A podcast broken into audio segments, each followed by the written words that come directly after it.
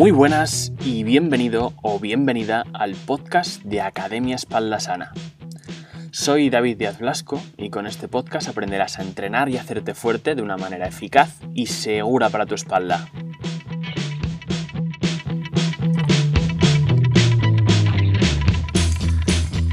Queremos cambiar, queremos volvernos más activos y activas, introducir el entrenamiento en nuestro día a día, pero con frecuencia lo abandonamos debido a la gran excusa. No tengo tiempo. Qué tres palabras más escuchadas que tengo que, que escuchar día a día y que muchas veces, lamentablemente, también han estado en mi boca. En el episodio de hoy voy a intentar analizar contigo si realmente se trata de una cuestión de tiempo y cómo poder organizarte y facilitarte las cosas para que el tiempo no sea una traba a la hora de ser constante con tus entrenamientos. Así que sin perder más tiempo, espero que te guste, vamos con ello.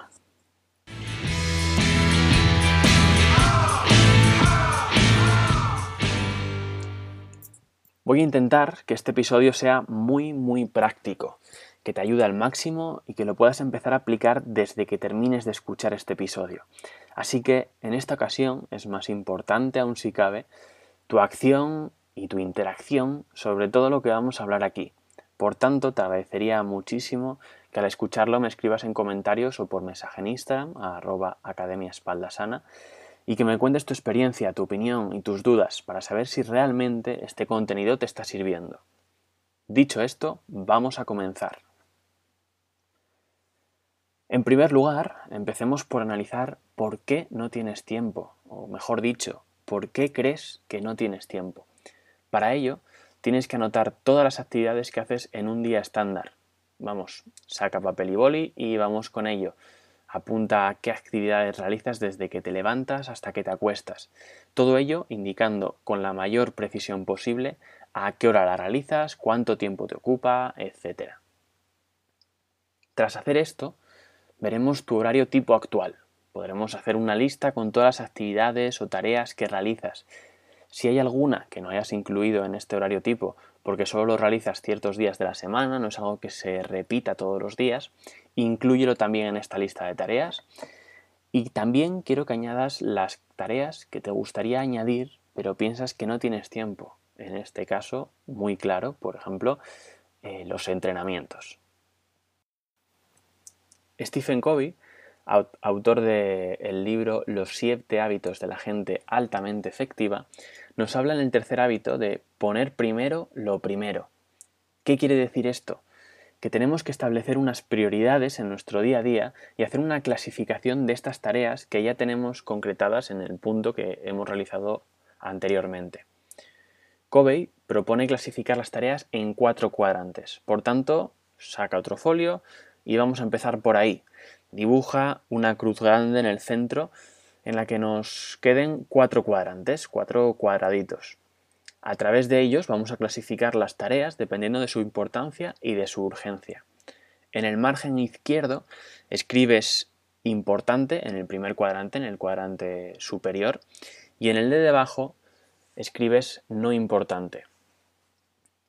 En el margen superior, en la parte de arriba de esos cuadrantes, Pondrás en el primero urgente y en el de la derecha no urgente. Teniendo esto, comienza a ubicar cada tarea en cada uno de los cuadrantes.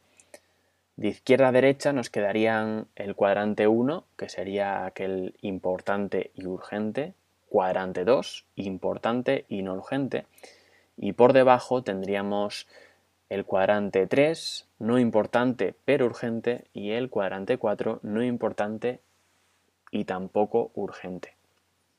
Para rellenarlo, ten en cuenta que consideramos urgente aquello que requiere de una atención inmediata, por ejemplo, coger el teléfono cuando te llama. Por otro lado, la importancia, citando al mismo autor, Stephen Covey, tiene que ver con los resultados. Si algo es importante, realiza una aportación a nuestra misión, a nuestros valores, a nuestras metas de alta prioridad. ¿Ya has colocado todas las tareas en su cuadrante? Bien, pues vamos a analizarlo un poco. Como supondrás, la fila de arriba, es decir, los cuadrantes 1 y 2, son las tareas más importantes para alcanzar tus objetivos y hacerte crecer tanto a largo, medio o corto plazo. El cuadrante 1, urgente e importante, tiene que ver con los resultados que tienen una gran repercusión y que además requieren de una atención inmediata.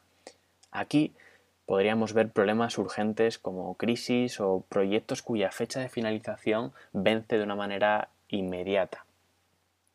En el cuadrante 3, urgente pero no importante, veremos aquellas tareas cuya urgencia en la mayoría de los casos está orientada hacia expectativas o prioridades, pero que no son nuestras, sino que son prioridades realmente de otras personas. Por ejemplo, atender a una llamada o responder a ciertos emails.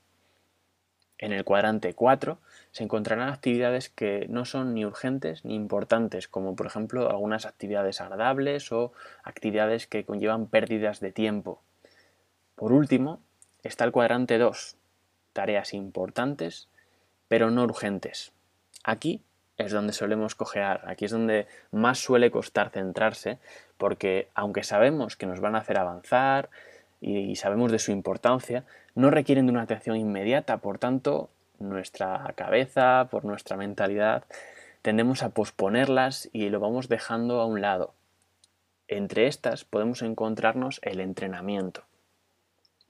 Es en este cuadrante 2 en el que más nos tenemos que volcar. Tenemos que encontrar el equilibrio suficiente como para poder resolver las tareas urgentes, pero que no estemos todo el día apagando esos fuegos y podamos dedicarle tiempo a las tareas importantes pero no urgentes.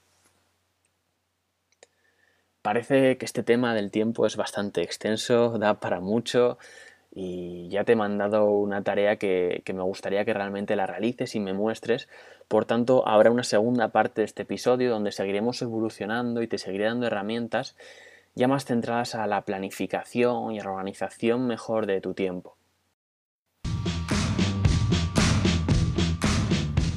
Esto ha sido todo por hoy encantaría que me dejases tu opinión o una foto de tu cuadrante en comentarios o en el Instagram arroba Academia Espalda Sana. Nos vemos dentro de dos semanas con un nuevo episodio. Hasta entonces me puedes encontrar en Instagram o dentro de la Academia Espalda Sana con la que ayuda a las personas a transformar su vida más activa y que comiencen a entrenar de una manera eficaz y segura para su espalda.